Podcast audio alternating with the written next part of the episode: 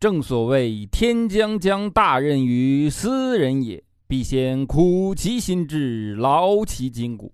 就连当年唐僧去往西天取经，观音大士也是告诉他师徒，此去前往必将经历那九九八十一难。这说明什么？这说明在唐朝的时候，他们就已经会九九乘法口诀表啦。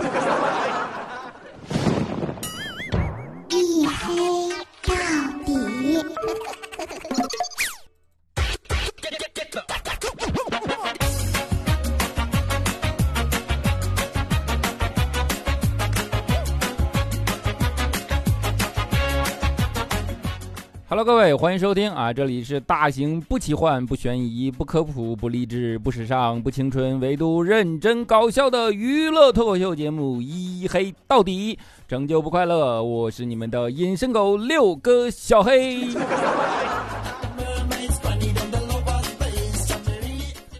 这开头这几句词儿，给我念的感觉神神叨叨的呢。就是开学回来嘛，啊呸，开学回来，放假回来嘛。其实自从上班啊，到现在录了应该有三期节目了，对吧？然后呢，大家都知道今年春节这个新冠肺炎的疫情，对吧？导致好多生活都被迫改变了节奏，啊，好在现在终于有了明显向下的这样的一个趋势了，对吧？然后呢，整个的这样的一个呃社会的节奏也都开始慢慢的恢复到了正常的状态中啊。那这一次的呃新冠的这样的疫情呢，其实加速了很多事情，比如说线上线下的这样的产业融合啊，比如说啊，曾经你上课啊，你只能在教室里上课，然后这一次呢，因为停课不停学的这样的理念，对吧，导致大批的网课出现啊，甚至比如说还有那个呃钉钉被小学生打一分给干下架的这种事情啊，就是 段子甚至都层出不穷，对吧？那。呃，当然我没办法想象这个画面啊。然后你们想想一下这种上网课的场景啊，其实很容易诞生非常多的误会啊。我们这个节目啊，脱口秀节目一直以来都是秉承着呃绿色，或者说秉承着健康脱口秀这样的一个概念，对吧？但是我依然是现实中听到了一些案例，导致我。没有办法，没有办法直面它。比如说，你想象一下啊，小学生对吧？然后用钉钉在上网课啊，就都要痛恨嘛。然后呢，痛恨有两方面啊，一方面是，呃，因为上课的过程中被老师这样的管控，导致在家里啊本来可以玩啊，这回也不能玩，对吧？产生了一种这样的呃预期上面的这样的一个不对等，对吧？所以心里比较愤恨啊，去打一星啊。还有一个呢，就是。毕竟还是小学生嘛，他对于整个互联网的工具的操作上面容易产生一些呃不方便或者说问题的这样的东西啊，于是呢，呃，经常会出现的场景，一个小学生啊，然后网课的时候啊，在对面啊跟老师说：“老师，我钉钉出问题了，开一下车啊。”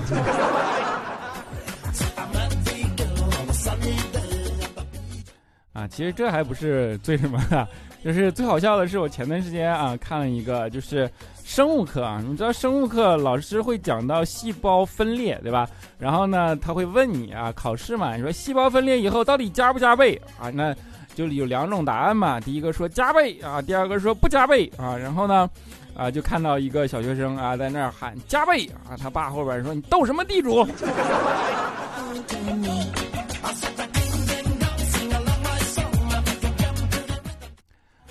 就是慢慢的生活节奏恢复正常，还有一个呃好处就是终于理发店开门了，托尼老师终于营业了，对吧？啊，但不是所有的理发店都开门啊。但是既然已经有开门营业的托尼老师，那就是已经万幸了，对吧？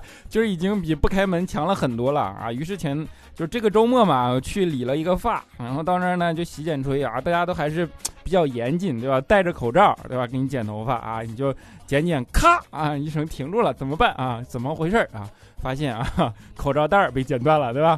就是这经常这样的情况发生。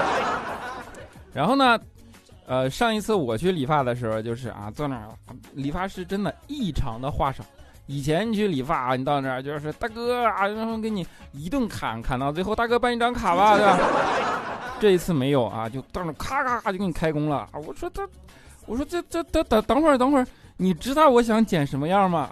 师傅特别淡定的看看我说，哼，不重要，你想剪什么样都没有问题，反正我就会一种发型。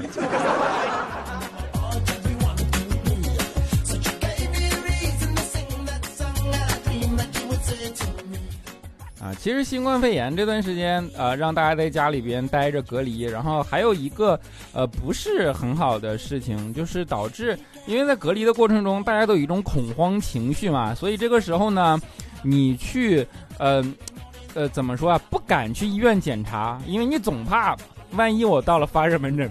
跟人家来一交叉感染，对吧？本来没事啊，就怎么怎么，就总有这种恐惧心理，所以导致大家有点小毛病都自己在家憋着，也不敢去医院啊。前两天佳期就是胃疼，然后就不舒服。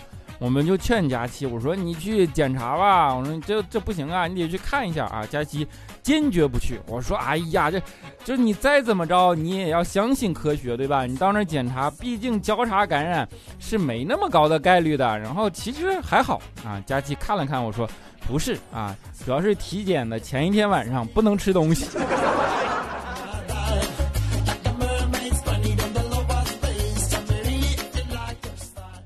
啊，就是吃货，你有什么办法对吧？后来佳琪经过激烈的思想斗争啊，于是决定去看中医。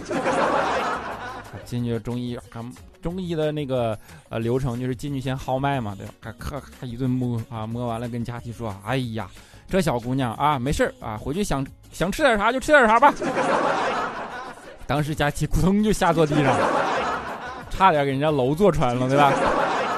然后说啊，就哭着说：“大夫啊，哎呀，这玩意儿这么严重吗？”啊，大夫看了看佳琪，说：“你想啥呢？小毛病，没事不用忌口。”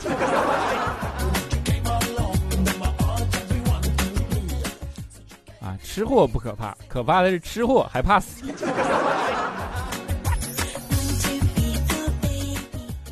佳琪说啊，就是狡辩啊。佳琪老说说他其实不是怕死啊，他是不甘心，对吧？或者说有任务没有完成的。我说什么任务啊？佳琪说我还单身呢啊，我一定要找一个值得我的男人，我要嫁了，我要做一个上得厅堂下得厨房的这样的一个女人啊啊！我说我了个天哪，你这要求还挺高，对吧？然后佳琪说不是啊，其实我对男人的要求不高，我对自己的要求也不高，我是对住房面积要求比较高。想了想啊，又有厅堂又有厨房，面积的确不能太小。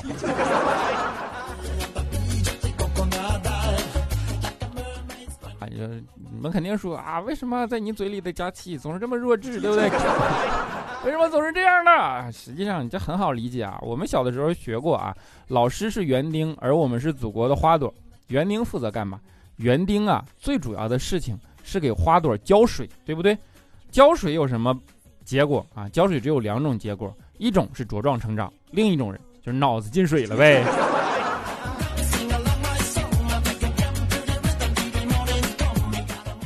啊，佳期呢，从小其实是有刻骨铭心的爱情的啊，就是他不是那种传统意义上的好学生啊，就是大家在在什么偶像剧啊，在什么各种故事小说里经历的这种看到的这种事情，佳佳期真的是亲身去做的，对吧？十七岁就陪着男朋友离家出走，在男朋友无依无靠的时候啊，佳琪就陪在啊男朋友身边，然后经历过破产，经历过什么什么，一直都在身边。最后男的啊就特别感慨的跟佳琪说：“我十七岁离家出走，你就在我身边。”无依无靠的时候，是你跟我相依为命，对吧？然后丢钱，然后找不到工作，怎么怎么着，这些千辛万苦，甚至啊什么破产的时候，都是你在我身边。哎呀，当当时佳琪听得热泪盈眶，说没事儿，啊，这就是我一个性情中人啊，就是应该做的事儿，是吧？性情中人理所做这样的事情。然后男的看着佳琪说：“你不觉得你是个扫把星吗？”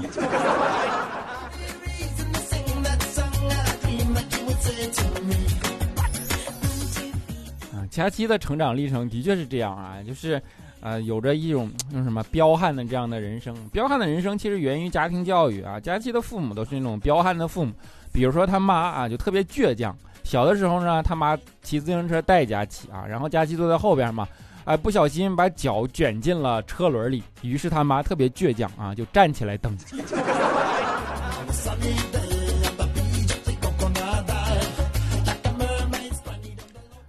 爱情也是这样，对吧？经历了这样的刻骨铭心的爱情一个轮回以后啊，其实总结出来很多道理。大多数人的爱情都是这样的啊，从开开始就是从你好开始，对吧？到你好坏升华，你好棒哦，进入高潮了，对吧？你好吗？淡化，你还好吗？结束，最后见面就是爱过。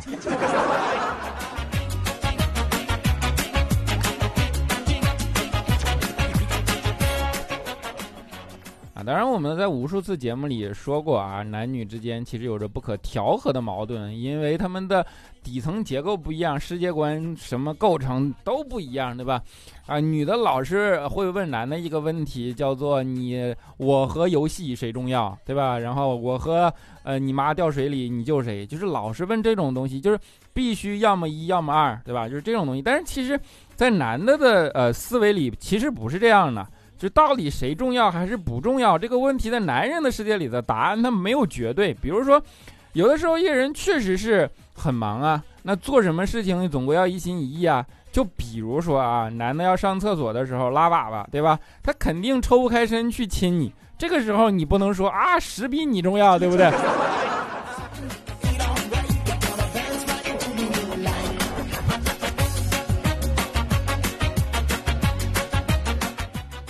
啊想明白这件事的人，才能够真正走进婚姻的殿堂。啊，真正走进婚姻殿堂了以后，其实你面对的事情，真正的考验是什么？真正的考验是无聊啊！无聊是啥意思呢？就是，嗯，怎么说呢？就是把你所有的玩具，或者说把你所有的游戏都全都删掉，只留一个，玩到地老天荒。你想象一下是什么概念？所以，男人一旦进入到这种场景里边，他很容易就变得得过且过，丧失人生目标，对吧？然后，比如说怪叔叔，啊，怪叔叔就是你这结了婚以后，就在无聊中直接丧失了人生目的。那是什么样的东西才能让一个男人重新振作起来呢？他就找一个自己生活里的爱好，叫 hobbies，对吧？怪叔叔 hobbies 是什么？是沉迷网络赌博。一个月亏了十万块钱，当时给他媳妇干没办法了，差点跟他离婚啊！就苦口婆心，所有人都啊，那叫什么细心仔细啊，反正就是动了最大的力量啊，跟怪叔叔来聊这个事儿啊。怪叔叔终于改邪归正，戒掉赌博，不再参与任何的违法行动啊，炒股，一个月亏了一百万。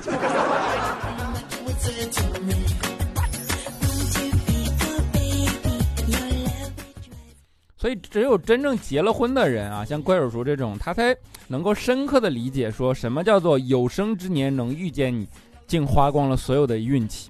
意思是什么呢？意思就是说，当他遇见他以后，那就没有不倒霉的了。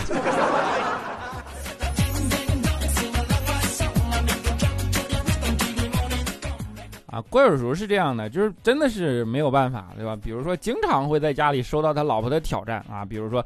呃，拿出来一个相册啊，问他两个前女友，指着两个前女友的照片，问他，拿其中一个说：“你跟他好过几次？”哥儿说：“就不不记得了啊，你多多都记不清了是吧？”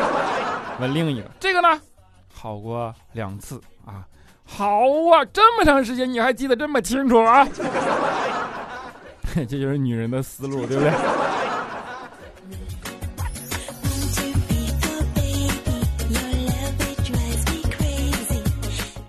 就是几乎每个老板可能都会遇到这样的问题啊，所以老板们痛定思痛，觉得有些事情是秘密的，啊，比如说你的工资，对吧？相信好多公司里的工资都是秘密密薪制啊，就是你不可以打听你同事的工资啊。然后，呃，老板的说明就是你的工资是你的个人秘密，请不要泄露给任何人啊，以防你老婆查你。其实根源都是从这儿来的，老婆一旦查你，没法解释，对吧？但是密心制之所以被顺利的执行，原因是什么呢？老板跟员工想的并不是一件事儿。老板觉得你的工资是你的秘密，不让你老婆查你。员工真正想的是，妈的，这点工资不好意思跟人说出口呀。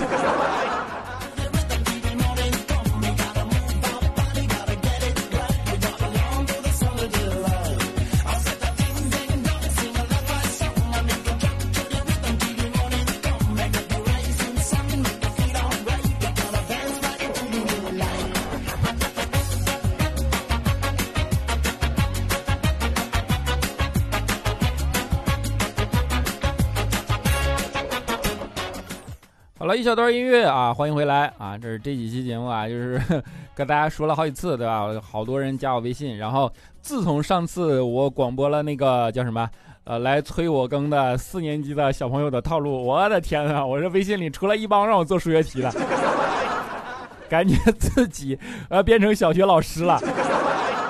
呃，当然也欢迎大家来。呃，添加我的微信啊，我的微信号叫做六哥小黑六六六啊，六哥小黑是全拼，六六六是三个数字啊，六哥小黑六六六啊，就是本质的初衷是什么呢？希望呃有一个通道啊，就是比如说如果我拖更啊，我总不能录一期节目跟大家说我要拖更了，但我可以在朋友圈里发一条说有什么事儿没有办法及时更新，对吧？啊，或者说。要更一期节目，也可以发出来，让大家能够及时的听到啊，保持这样的一个呃沟通频率嘛啊。还有一些是从天猫精灵听过来的这种听众，对吧？然后你也不一定非得要下一个喜马拉雅，你也可以用微信找到我，然后给我留言啊，或者说呃，如果我有空，我会尽量的回大家。可能现在不是所有的信息都能够回得很及时，没有办法，我还有工作，对吧？然后啊，我朋友那个微信里要面对着这么多的人啊，所以说。呃，大家也可以留言，当然也可以聊天，也可以聊骚啊，等等等等都不重要，好吧？然后就是希望能有一个沟通的通道啊。六哥小黑六六六啊，如果有兴趣可以加啊。好了，我们来看一下上一期的听众留言啊。首先叫爱到尽头也无悔这纷飞啊，他说我是沙发呀啊，当然你是沙发啊。这个笑声为什么慢慢拍啊？我现身。现身猫四妹小白，他说等七次评论了，小黑都没有读我，好无奈啊！就因为我没有说你帅，你就不读我吗？好伤心啊！那你这次也没说呀？帅帅的小郭，他说小黑啊，小黑，我现在就在湖北，快闷死了，希望小黑给我一个么么哒啊！你就赶紧，胜利就在眼前，对吧？加油加油啊！宵夜隐生，他说小黑，那我以后能把我外国的作文发给你，你帮我看看吗？我跟你说，我最差的一科就是英语。老怪物独孤博啊，他说小黑现在的节目越来越接地气了啊！之前听的时候面无表情，现在终于能 get 到笑点了，加油！祝你的粉丝和听众越来越多。你要知道，有很多学生党听众一直是在天猫精灵上默默支持你呢，这是我的初评，一定要读我啊，么么哒啊！不是我的节目越来越接地气了，是你终于被教育知道怎么 get 笑点了。睡觉减肥，他说可怜的娃才四十一条评论，支持一下小黑，真的很同情小黑的智商啊，居然被四年级的小朋友给套路了，请允许我先不都厚道的笑半个小时。另外啊，拖更的理由呢？你节目最大的特色啊，怎么给你糊弄过去了呢？我就不告诉你。青青 M M，他说小黑，我的小店已经开起来了，只能慢慢经营了。呃，我相信一切都会朝着好的方向发展的，必须的，么么哒。冷夜心碎，他说这么晚评论啊，不知道能不能读。我听着一黑到底，居然听了一夜，还梦到小黑了，还和小黑一起合影留念，还一起做饭，好融洽。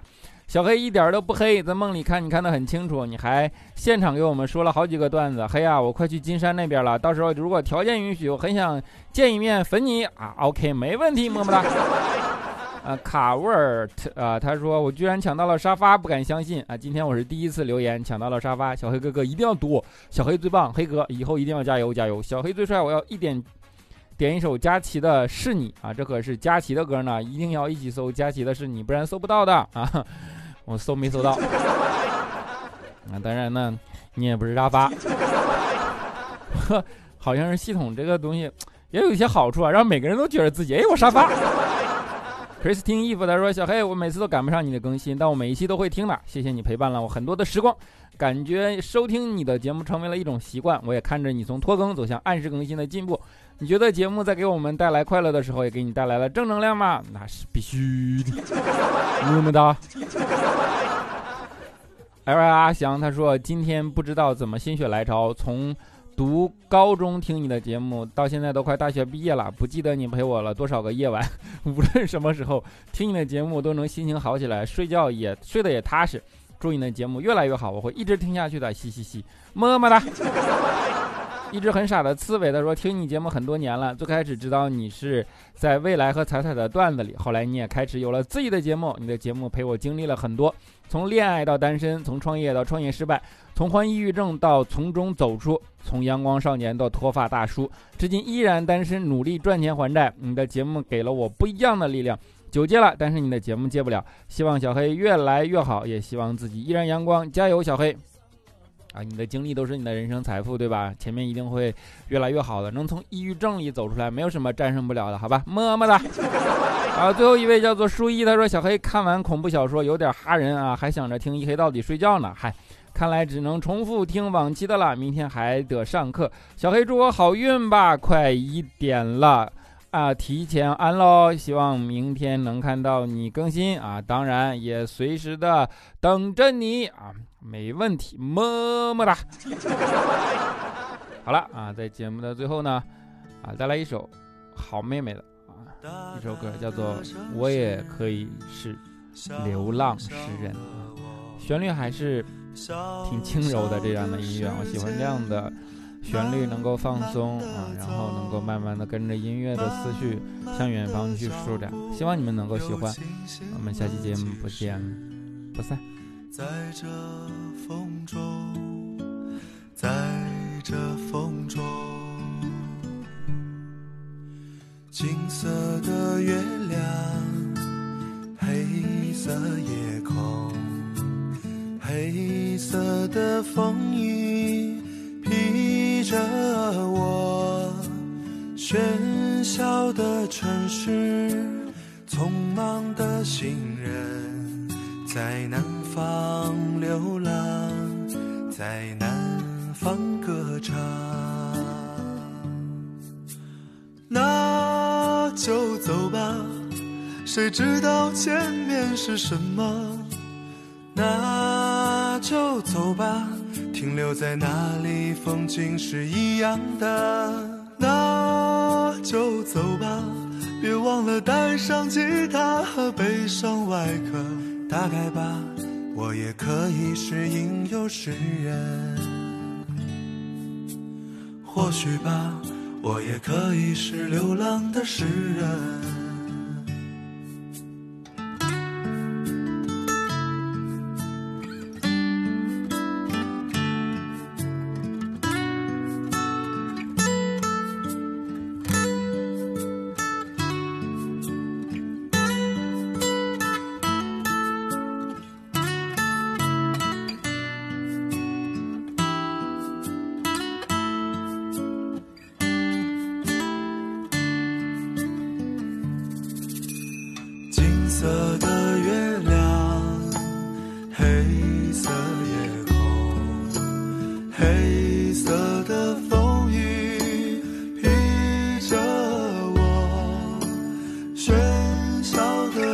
是匆忙的行人在南方流浪在南方歌唱那就走吧谁知道前面是什么？那就走吧停留在那里风景是一样的。那就走吧。别忘了带上吉他和悲伤外壳。大概吧，我也可以是吟游诗人。那就走吧。谁知道前面是什么？